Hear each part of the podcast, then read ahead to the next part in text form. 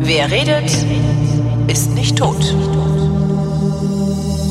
Willkommen zum Geschichtsunterricht der Koproduktion von Vrindt und DLF Nova und wie immer mit Matthias von Hellfeld. Hallo. Sei gegrüßt. Thema heute, Bergkarabach. Schon wieder so eine Sendung, die von heute auf, äh, in die Vergangenheit guckt und nicht von der Vergangenheit Ja. auf heute, oder? Obwohl, nee, auch nicht, ne? Also Doch, doch, an sich schon. an also sich die, schon. ähm, die umstrittene Kaukasusregion, warte, nee, die umstrittene Kaukasusregion Bergkarabach ist, glaube ich, der Satz, den die Nachrichten immer sagen. Und seit ich denken kann, ist Bergkarabach die umstrittene Kaukasusregion, zumindest gefühlt. Äh, Und, und eigentlich schon immer. War da jemals Ruhe in dieser Region? Also ich glaube, der Kaukasus insgesamt war noch niemals ruhig, so ähnlich wie der Balkan, so ähnlich wie der Nahe Osten. Das gibt so Regionen, da ist einfach Stress. Ähm, das liegt daran, dass die regionalen Ethnien so sind, wie sie sind, dass es unterschiedliche Religionen gibt, dass äh, die Traditionen unterschiedlich sind, dass sich gegenseitig immer mal auf den Kopf gehauen wurde und man deswegen Rachegefühle hat. Also alles, was man sich vorstellen kann, ähm, kommt da zusammen. Und es ist tatsächlich immer schon eine komplizierte und immer schon auch eine unruhige Geschichte gege- gewesen, die sich rund um Bergkarabach abgespielt hat. Man kann bis in die Antike zurückgucken. Äh, Da war Bergkarabach sehr oft und sehr lange Teil von Armenien. Es gehörte zum Teil auch zu Albania. Das hat aber nichts mit dem heutigen Albanien zu tun. Das ist ein antikes Königreich gewesen im Kaukasus. Ähm, Das liegt auf dem Gebiet des heutigen Aserbaidschan. Also das heißt, schon damals, also vor 2000 Jahren, war ähm, Bergkarabach so ein Zankapfel, sagen wir mal. Und es wurde immer sich um dieses kleine Häufchen Steine, sage ich manchmal etwas lästerlich, gestritten. Ja, aber was ist denn, es sind die Steine denn wenigstens aus Gold, dass es sich Nein. lohnt, sich darum zu schützen? Geht nur ums Prinzip, ne? Es geht, naja, es geht um Heimat, es geht um wer wohnt dort, welche Religion ähm, herrscht dort. Es, es geht darum, dass ähm, wenn du dir die Geografie anguckst, dann liegt Bergkarabach inmitten von Aserbaidschan. Also ein bisschen am Rande schon, aber natürlich völlig umschlossen äh, von äh, Staatsgebiet von Aserbaidschan, aber es leben dort Armenier. So, und das ist natürlich eine sehr komplizierte ähm, Geschichte. Und wenn du dir dann zurück überlegst, wer da alles schon mal gewesen ist, also es hat eine, eine arabische äh, Besetzung gegeben während der islamischen Expansion, ungefähr 100 Jahre äh, dauerte die oder 150 Jahre nach Mohammeds Tod, also so siebtes, achtes Jahrhundert, da breitete sich der Islam also von ähm, arabisch, von der arabischen Welt über die nordafrikanische Welt bis nach Spanien hoch aus und eben auf der anderen Seite auch Richtung Griechenland, Türkei, Balkan und legte sich wie so eine Art ähm, Halbmond, kann man fast sagen, oder Sichel um das christliche Europa herum, hat dort auch sehr viel Ko- Konflikte ausgelöst. Ähm, und wenn man sich dann die Geschichte von Bergkarabach weiter anguckt, dann ist eben, oder des Kaukasus in diesem Falle, dann gab es dort Kurden, die mal eine Zeit lang zu sagen hatten. Dann gab es eben Araber, dann gab es Perser und dann gab es natürlich auch die Turkstämme, also äh, die sozusagen ähm, Seldschuken und, und ähm, andere Stämme, die in ihrer Mehrheit religiös natürlich Islam äh, äh, Angehörige waren. Und inmitten dieser Region sozusagen ähm, liegt Bergkarabach, mitten in Aserbaidschan mit armenischer Dominanz. Und das Problem ist, diese armenischen Fürsten, die zwischen dem 12. und 15. Jahrhundert in Bergkarabach herrschten, das war das Fürstentum, ich hoffe, dass ich das jetzt richtig ausspreche, der Chatschen. So würde ich das jedenfalls aussprechen. Äh, Chatschen. Es gibt bestimmt den einen oder anderen, der das besser weiß, der wie kann das wie, dann wie ja schreibt sagen. man das? C-H-A-T und dann S-C-H-E-N. Ah, ja.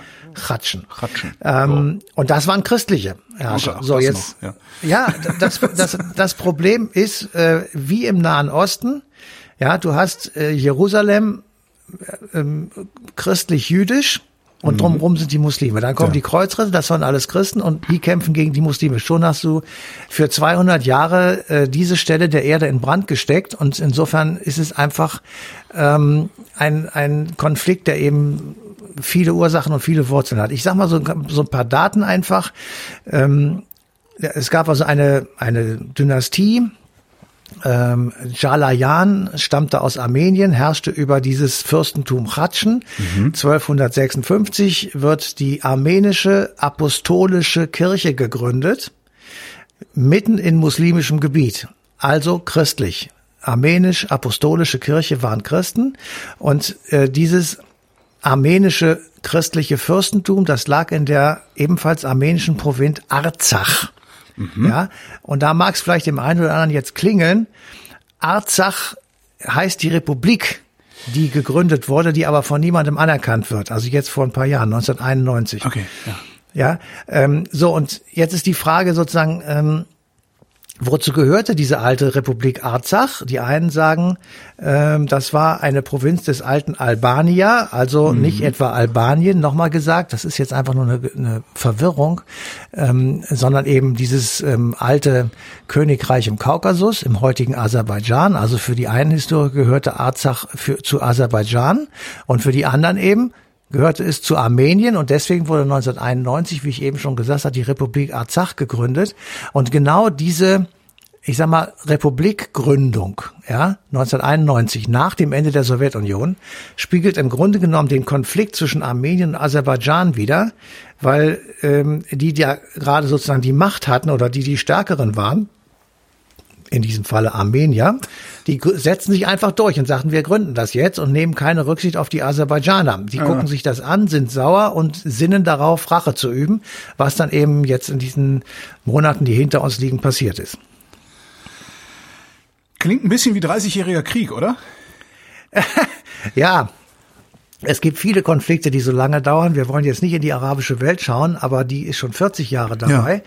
Ähm, aber natürlich ist es Jo, wobei dann Bergkarabach klingt ja eher nach dem 100-jährigen Krieg dann, ne? Ja, nach dem 2000-Jährigen sogar. 2000, eigentlich. ja, Aber stimmt, es, ist, ja, ja, ja. es ist jetzt nicht die ganze Zeit Krieg gewesen. Das muss man natürlich auch dazu sagen. Also zwischen 1991 und 2019 oder 20 ähm, war es äh, nicht ruhig, das kann man nicht Ich wollte gerade sagen. sagen, aber es ist- Frieden ist ja nicht nur die Abwesenheit von Krieg. Also friedlich Ja, war es es- nie, ne? Nein, friedlich war es nie. Also 92 gab es ja auch einen Bergkarabach-Krieg zwischen Armenien und Aserbaidschan. Also das ist tatsächlich ähm, äh, ja eine eine wirklich, wie ich am Anfang sagte, eine unruhige und eben sehr komplizierte Gegend. Und das gilt im Übrigen auch für die Zeit der Sowjetunion. Die hatte ja insgesamt das Problem, dass sie sehr viele Ethnien und Religionen und unterschiedliche Traditionen in diesem riesigen Land zusammengebastelt hat. Ja gut, die hat aber auch die Rote Armee, ne?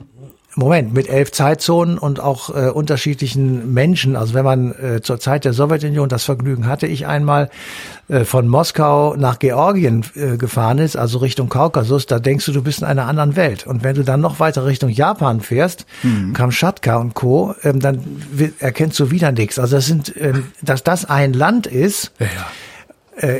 kann man sich eigentlich gar nicht vorstellen. Jedenfalls nicht, solange die Sowjetunion herrschte. So, und in der Zeit der Sowjetunion ähm, haben beide Armenien und Aserbaidschan Ansprüche erhoben auf Bergkarabach. Ähm, es gab zwischen beiden einen Krieg. Das konnte aber die Zentralmacht KPDSU bzw. Sowjetunion nicht zulassen. Deswegen marschierte die Rote Armee ein und äh, schlichtete sozusagen den Streit, indem sie einfach dazwischen stellte und, und für Frieden sorgte. Und im Juli 1921 wird Bergkarabach schlicht und ergreifend äh, aufgeteilt. Ja, der größere Teil wird der aserbaidschanischen sozialistischen Sowjetrepublik zugeschlagen und der Rest, man glaubt es kaum, bis 1929 immerhin gehörte zum sogenannten Roten Kurdistan. Das war eine ähm, mit Autonomierechten ausgestattete Provinz innerhalb der sowjetischen, ähm, innerhalb der UdSSR. Ja. Und 1929 wurde dann äh, dieses Rote Kurdistan durch den aserbaidschanischen Sowjetkongress aufgelöst. Also ähm, Du siehst, äh, es ist im Grunde genommen ein Spielball. Ja, das ja. ist ja heute noch. Ich meine, die, die, die Russen verkaufen Waffen an beide, die Türken hassen die Armenier und kummeln Genau. darum mit den Aserbaidschanern. Äh, ja, und die EU steht am Rand und guckt zu, ne? Naja, was willst du auch machen? Also äh, das, also das geht mir sowieso auf den Sack, dass man unentwegt gesagt bekommt, was macht die EU? Wir gucken zu. Das ist alles Wir dummes wären Zeug. halt gerne auch eine Supermacht, ne? Nein, da, wir, nein, um, nein, wären wir eben nicht. Äh, jedenfalls keine militärische. Und wir haben uns da, wir haben uns geschworen, dass wir in solche Kriege uns nicht einmischen und nicht die Waffe in die Hand nehmen, um einen Konflikt möglicherweise zu ähm, ähm, zu entscheiden, den wir nicht entscheiden können. Ja, das ist nicht unser Problem. versucht, ne? Ja, das ist in die Hose gegangen. Ja. Und ähm, wobei, das kann man auch natürlich so und so sehen, aber das ist etwas ganz anderes, weil das ist bei uns vor der Haustür. Und Armenien und Aserbaidschan, das ist ein wirklich mehr, mehr hundertjähriger Konflikt, ähm, der ist von uns nicht zu beeinflussen. Wir können ja. das, wie, wie willst du das lösen? Ja, was willst du da tun? Willst ja, das Einzige, was du machen kannst, ist irgendwie hingehen und sagen, okay, es finden Menschenrechtsverletzungen statt und darum sperren wir jetzt äh, Erdogan und, und Putin die Konten oder irgendwie sowas, aber unmittelbar eingreifen kannst du da nicht. Nee, das geht nicht. Eben, und deswegen, äh, das geht mir wirklich, also ich muss das mal jetzt hier mal so sagen, weil es geht mir total auf den Geist, dass unendlich die äh, Europäische Union für alles Mögliche auf dieser Welt eins auf die Nuss kriegt, wo es überhaupt nichts dafür kann. Wir können nichts für den Konflikt in China, wir können nichts für die Menschenrechtsverletzungen in Hongkong, wir können keiner, wir haben keinerlei Einfluss auf die Geschichte oder Geschicke in den Vereinigten Staaten von Amerika und irgendwelche Arschlöcher, die in Süd- und Mittelamerika sich als Diktatoren ausschwingen, die können wir auch nicht verhindern. Mhm. Das ist auch nicht unser Job. Ja, ich glaube, das kommt so. daher, dass wir, dass wir dazu neigen, uns für die letzten Bewahrer oder die letzten reinen Bewahrer der westlichen Werte zu halten. Ne? Gab es mal so ein Bild, äh, Angela Merkel ja, und Donald Trump auf einem Foto und da stand dann äh, der Führer, the leader of the free world äh, with the uh, with Donald Trump. Ähm, mhm. Und ich glaube, das kommt irgendwie daher, dass Europa von sich selbst auch so ein, so ein, also so ein Selbstverständnis hat, wie unsere Werte sind super. Was sie sind, kann man ja immer super verargumentieren, dass sie das sind. Und eigentlich müsste man die exportieren. Und warum tun wir das denn bitte schön nicht? ja, weil man das nicht kann. Ja, das ist ganz ja, wir einfach. Kriegen ja nicht mal, wir kriegen es ja nicht mehr in unseren müssen, eigenen Grenzen wir, auf die Reihe. Ja. Ja, und wir müssen hauptsächlich akzeptieren, dass es viele Menschen auf der Welt gibt, die unsere Werte scheiße finden jo. und die einfach anders leben. Und das ist einfach so. Und ähm, ich bin mir nicht sicher, ob wir einen Kontakt herstellen können zwischen Aserbaidschanern und Europäern oder Armeniern und Europäern. Jedenfalls nicht den, den möglicherweise jene meinen, die sagen, warum helfen wir da nicht, warum greifen wir da nicht ein. Wir können uns wirtschaftlich auf die eine oder andere Seite stellen. Wir können sagen, wir möchten gerne, ähm, dass äh, Frieden da herrscht. Wir können sagen, wir machen unsere Wirtschaftsbeziehungen abhängig davon, dass ja nicht mehr aufeinander schießt. Das können wir alles machen. Mhm. Das tun wir ja auch. Aber wir können auch von mir aus dem Herrn Erdogan die Konten sperren. Ähm, äh, das wird ja auch ab und zu gemacht, aber ja. wir können nicht, wir sind keine Militärmacht und das ist auch gut so. Ähm, wir müssen uns überlegen, je nachdem, wie das Verhältnis mit den USA weitergeht, ob man eine werden muss. Aber jedenfalls im Moment und bis zum heutigen Tage äh, haben wir keine Möglichkeiten, dort einzuschreiten. Ich habe überhaupt den Verdacht, dass niemand die Möglichkeit hat, dort einzuschreiten, außer möglicherweise wirklich Herr Putin. Und der hat keinen Bock darauf, seine Soldaten im Kaukasus zu verheizen, weil da was anderes passiert da nicht. Putin scheint es ja sowieso irgendwie ganz, ganz fancy zu finden, wenn an den Außengrenzen seines Landes äh, so ein bisschen destabil, alles so ein bisschen instabil ist.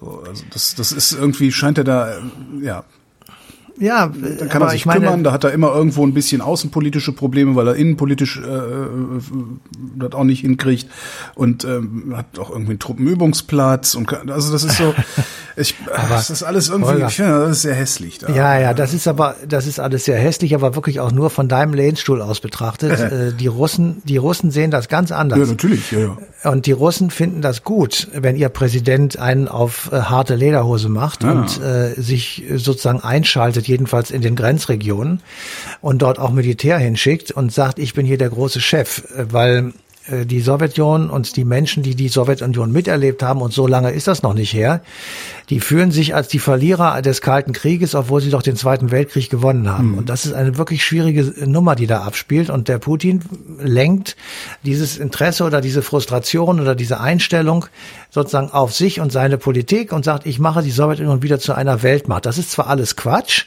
aber äh, die Russen haben das Gefühl sozusagen, dass hier eben wenigstens in Aserbaidschan und äh, mit Bergkarabach, da ist man jetzt die Rote Armee aufgetaucht, ja, genau. da ist man wer. Man ist in Syrien jemand, ohne Russland gibt's da keinen Frieden und äh, ja. das kriegen die eingetrichtert, beziehungsweise sehen das natürlich auch und äh, das macht etwas für das Selbstwertgefühl nach dem verlorenen äh, Kalten Krieg, den sie ja tatsächlich verloren haben, so muss man das sehen. Und auch diese Region, die, die wir jetzt besprechen, also äh, die, ich sag mal, die aserbaidschanische Sowjetrepublik und das Problem mit, ähm, mit Bergkarabach, äh, ist auch als die Sowjetunion zu Ende war, ja, als, mhm. als 1991 äh, das Ganze zusammengebrochen ist, ähm, kommt es dazu, dass der armenische Gebietssowjet, also das Parlament, sagen wir mal, ah, okay. ja, mhm Also der Sowjet ist ja der ist ja ein Rat äh, von ich Soldaten und Arbeitern. ja. Ja. ja, Das ist ja im Grunde, es ist natürlich kein Parlament in unserem Sinne, das sei klar gesagt, aber es ist trotzdem so etwas Ähnliches. So, die übertragen Bergkarabach einfach an Armenien. Aserbaidschanische Abgeordnete sind an dem Tag nicht anwesend. So, und da, das, das machst du einfach und insofern hast du ähm, sofort den alten Streit wieder angeflammt. Das ist ja vollkommen klar. Ja, ähm, und, und du, du siehst dann und denkst dir, das kann doch nicht wahr sein. In, in Moskau wird dagegen Gorbatschow geputscht, das wissen wir ja alle noch im Sommer 91. Äh, Dann rufen sie die Unabhängigkeit aus und sind äh, dann auf einmal, also Aserbaidschan und Armenien sind dann Mitbegründer der GUS, der Gemeinschaft unabhängiger Staaten. Also ähm, das ist wirklich, also da muss man wirklich sagen, damals hätte möglicherweise tatsächlich ein Moment äh, stattfinden können, an dem man sich zurücklehnt und sagt, was machen wir jetzt? Ja. Das hätten die aber selber machen müssen. Ja, da kann man nicht sagen von außen, ey Leute, setzt euch doch mal kurz zusammen und macht eine große Loya Jirga wie in Afghanistan Ja. und überlegt euch mal, was ihr da jetzt machen wollt. Nein, es geht nicht. Die, das müssen, muss von denen selber kommen. So, und Das ist wir- immer so, ne? Und, und, und man sitzt Immer. hier, man sitzt hier so und denkt sich so als Europäer und ist so ein bisschen verzweifelt. Also mir geht's Ja. jedenfalls immer so, ich, ich gucke auf solche Konflikte immer ein bisschen verzweifelt und denke, Leute, Best Practice, guck mal, wie wir das hingekriegt haben. Wir haben uns hunderte von Jahren die Köpfe fürchterlich eingeschränkt. Wir haben uns unfassbar was angetan und wir haben es hingekriegt. Kopiert doch einfach, was wir machen. Und dann denke ich mir, ja, guck mal Europa, wie die Asiaten mit der Pandemie umgehen. Kopiert doch einfach mal Best Practice. Ja, und anscheinend ist es nicht, ist es, ist es Staaten und, und Staatengebilden nicht gegeben, von anderen Staaten zu lernen. Anscheinend. Also das naja, es, ist es ist, ja, aber es ist auch eine Mentalitätsfrage. Die Menschen im Kaukasus sind einfach andere Mentalitäten als die Menschen in Europa oder in China. Ja, aber Und, mir kann doch die niemand erzählen, dass nicht jeder Mensch nicht auf die Fresse kriegen will. Und die Frage, muss, die man sich doch stellen muss, ist, wie können wir Gesellschaft organisieren, so dass niemand auf die Fresse kriegt? Das Ja. so, da denke ich mir, das kann Ja. doch so schwer nicht, aber ist es. Es ist Ja, so das ist aber trotzdem so, weil die, die sehen das anders. Die stellen sich diese Frage nicht. Ja. Ähm, äh, nimm es doch jetzt einfach mal zur Pandemie. Wir, wir kriechen hier auf allen Vieren, weil dieser fucking Lockdown uns auf den Sack geht, um es mal ganz höflich zu sagen. Und in China äh, zeigen sie uns die lange Nase, aber die machen das eben deshalb, weil sie in China eine Stadt mit elf Millionen einfach mal abriegeln. Ja. Ja?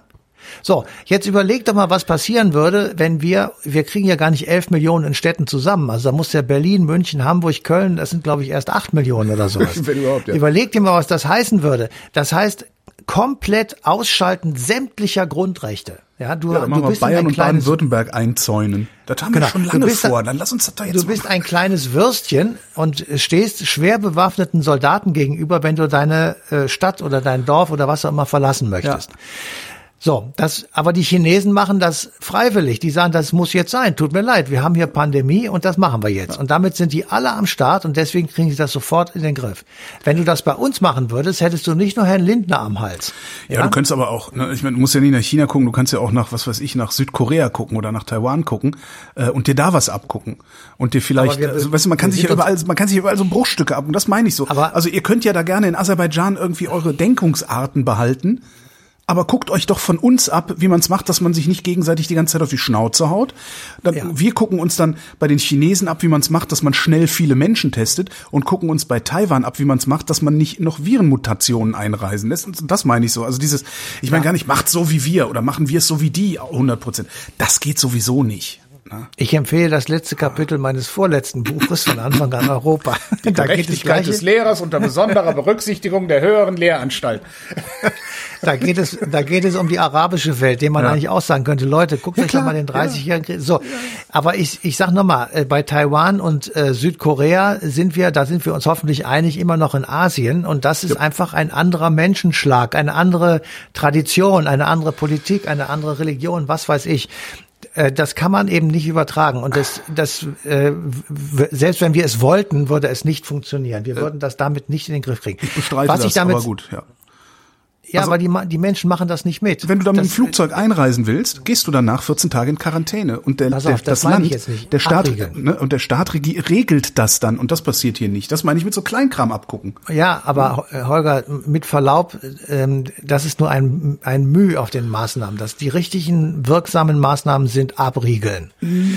Das, Das- macht das- nicht. das- Aber müssen wir nicht jetzt diskutieren. Ich äh, schick dir da mal Eben, einen aber ich, ich sage nur, das würdest du hier so nicht hinkriegen, weil einfach die, die, die Widersprüche zu groß sind und wenn die Menschen nicht mitmachen bei den ganzen Maßnahmen, dann wird es eh nicht funktionieren. Deswegen brauchen wir einfach die Unterstützung ja, der Leute. ja. Ja. genau.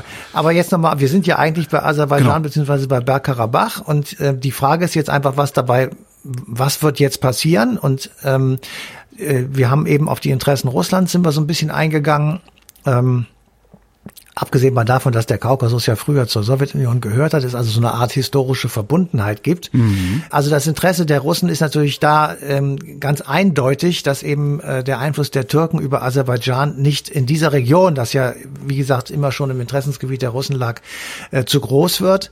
Und deswegen äh, engagieren die sich da. Und ähm, das hat natürlich dann zur Konsequenz, dass äh, die Armenier äh, die sich jetzt verarscht fühlen und ähm, wieder ein weiteres Mal unterdrückt fühlen von dem großen Bruder in Russland, dass dort also die Sorge oder die Wut gegenüber den Russen wächst, die Wut gegenüber den Aserbaidschanern wächst und die Wut auch im Übrigen gegenüber der eigenen Regierung wächst, weil eben sie nicht entscheidend eingeschritten ist, um die Armenier, die in Bergkarabach gelebt haben, bis vor kurzem so zu unterstützen, dass sie dort auch weiterleben konnten. Ganz im Gegenteil, die sind alle oder viele sind geflohen.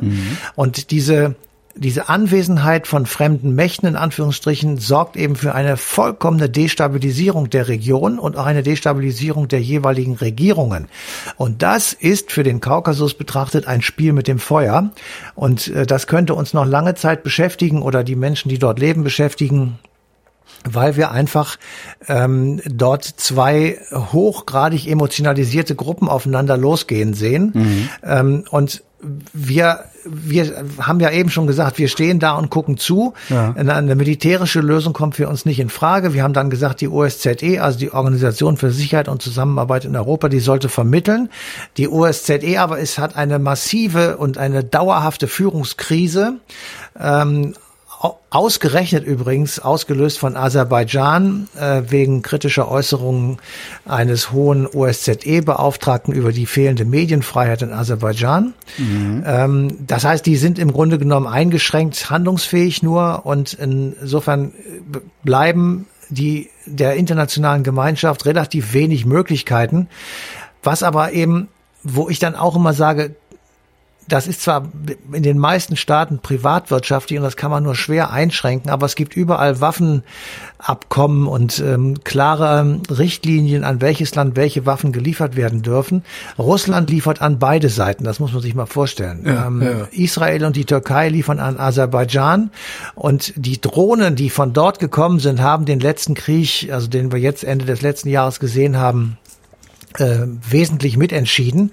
Und man sieht, dass also ähm, wirtschaftliche Interessen, und in diesem Falle sind es die Interessen der äh, Rüstungsindustrie, viel wichtiger sind als äh, eine engagierte Friedenspolitik, was immer das dann im Einzelfall bedeuten würde mindestens mal über die OSZE, möglicherweise auch über Blauhelme, die die, die, die beiden Seiten voneinander trennen, die den Konflikt aus der Präsenz der Russen herausnehmen, weil nämlich jetzt unter den Augen auch der Russen und aller, die dort anwesend sind, etwas passiert, was immer schon passiert ist, nämlich die neuen Herren für, von Bergkarabach zerstören die Kulturstätten und das sind in diesem Falle vor allem christliche Kirchen jener Menschen, die dort bis dahin gelebt haben, also von Armeniern.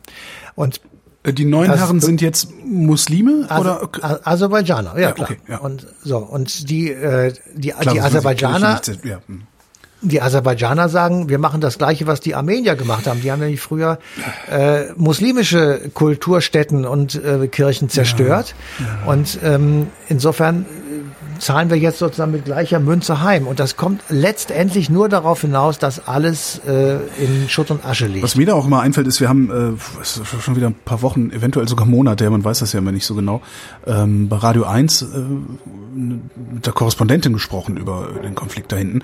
Und da habe ich halt auch gesagt, es, es fühlt sich halt, wie ich eingangs auch sagte, es fühlt sich irgendwie so an, als wäre dieser Konflikt schon immer und als würden die Konfliktparteien gar nicht mehr so genau wissen, warum sie diesen Konflikt haben, aber sie würden ihn halt einfach immer weiterführen, weil der ist halt da. Also das ist halt so, ja, als, als wäre es so, ja, naturgemäß, dieser Konflikt. Und sie sagt nur, ja, so ungefähr muss man sich das auch vorstellen. Ja, ja, es So ist wie du es gerade die beschrieben hast. Die, die, die haben doch, der hat doch angefangen, das Genau, stimmt doch, der hat die- angefangen. genau, die haben Und die- niemand ja, ist da, die- der sagt, es ist mir scheißegal, wer angefangen hat, ihr hört jetzt sofort auf. Ja.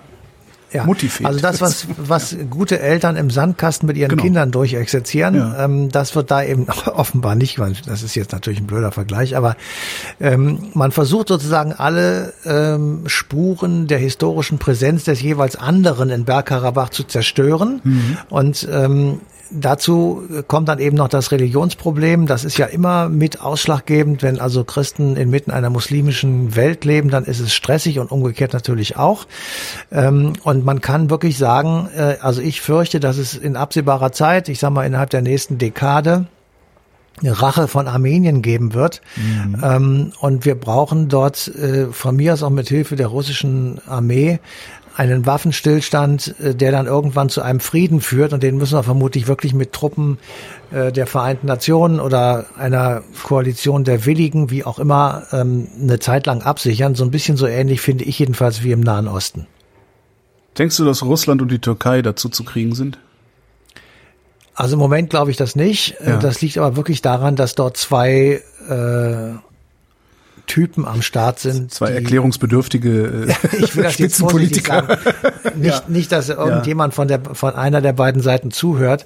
Also die auf jeden Fall erklärungsbedürftig sind, Ja, das ist schon ja. richtig, und die auf jeden Fall so nicht miteinander übereinkommen. Ähm, da müsste schon wirklich sehr viel passieren. Das sehe ich im Moment nicht, aber das wird irgendwann mal auch eine andere Konstellation geben und dann sieht die Sache vielleicht ganz anders aus. Matthias von Hellfeld, vielen Dank. Bitteschön. Und jetzt gibt's zwei Hinweise. Der eine Hinweis äh, führt zu einem anderen Podcast. Dieser Podcast findet auch unter meiner Beteiligung statt, trägt den Titel Die Wochendämmerung. Ähm, da gibt es eine Bonusfolge aus dem letzten Dezember und zwar eine ganze Stunde über Bergkarabach, ein Interview mit der Journalistin Anna Adrizanjan, die sich äh, im Grunde mit nichts anderem beschäftigt als mit diesem Bergkarabach-Konflikt. Zumindest klang das so, äh, als Katrin dieses Interview gemacht hat. Und der andere Hinweis, der verweist wie immer auf äh, Scheiße. Der verweist wie immer auf eine Stunde History. Das ist äh, die Radiosendung, deretwegen es diesen Podcast überhaupt nur gibt. Und eine Stunde History läuft auf DLF Nova und die passende Ausgabe zu dieser Stunde Geschichtsunterricht, naja, Bastelstunde Geschichtsunterricht, am 22.02.